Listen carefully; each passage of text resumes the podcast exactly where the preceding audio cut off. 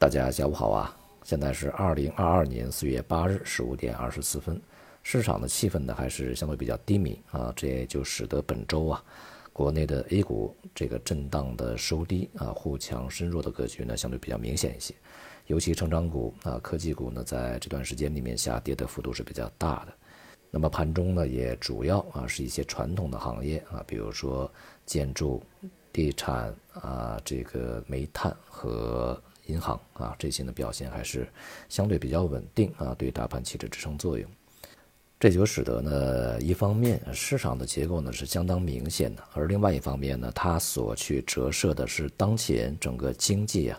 来于稳定啊和这个增长的一个结构变化。这个结构变化呢，实际上意味着啊，我们目前的经济的引擎或者说是支撑力啊，重新要回到一个。比较传统和过去呃很长时间里面所依赖的一些经济部门，这与我们的经济结构的调整其实还是有一些这个不相符的啊，也就意味着经济啊在当前面临着比较大的这个困难和压力。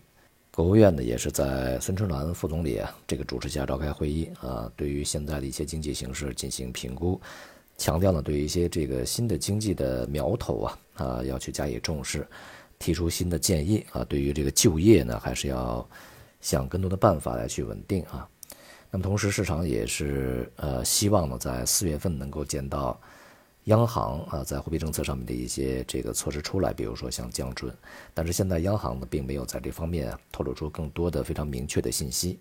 不过呢，由于像上海、深圳啊这样一些在国内啊经济的支柱的这个地区。出现疫情啊，大规模的一个扩延的一个现象啊，所以说在未来呢，货币政策是有必要呢进行一些发力的啊。而在外围呢，美联储的一些官员，尤其像布拉德这样的一些鹰派人物啊，他们认为呢，美联储现在已经是远远的落后于形势，也就是行动晚了啊。我们在之前反复讲，那么他建议呢，在今年将联邦基金利率呢调到百分之三，那这样也就意味着在接下来每一次这个联储会议以后啊。都应该加息五十个基点才可以啊，也就显示出美联储的一个鹰派的声音。我们从前面啊呃一系列的迹象来看呢，其实布拉德啊在近两年的对于美国的通胀以及这个货币政策的一个预期上面和他的态度上面呢，其实是属于相对正确的一方啊。那么，如果货币政策呢这个快速大幅收紧，那么当然对于市场的压力显而易见啊，尤其是是对于成长股、科技股啊，它的影响会更大。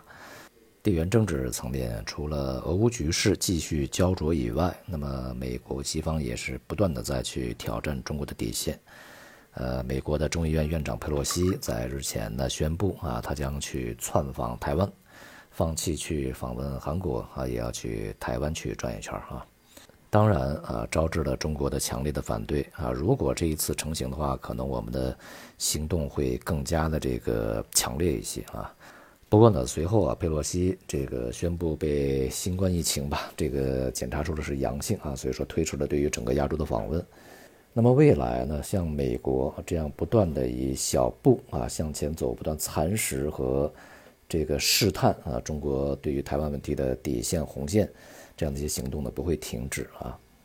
而像日本、韩国啊这样的一些这个现任政府吧啊，他们的态度越来越明显的去跟随西方、跟随美国作为美国的马前卒，开始变得越来越强硬啊，甚至呢是越来越冒险啊，这势必会增加整个东亚局势的不稳定状态，所以我们之前所说的摩擦呀，正在进一步的加大啊。摩擦损耗也势必会进一步的加大。如果你能够去认识到这一点，那你应该知道啊，他们对资本市场将意味着什么啊。同时呢，我们也必须做好准备去迎接啊相当长的一段时间市场非常低迷、沉闷啊窄幅区间震荡、焦灼的这样的一个气氛和状态啊。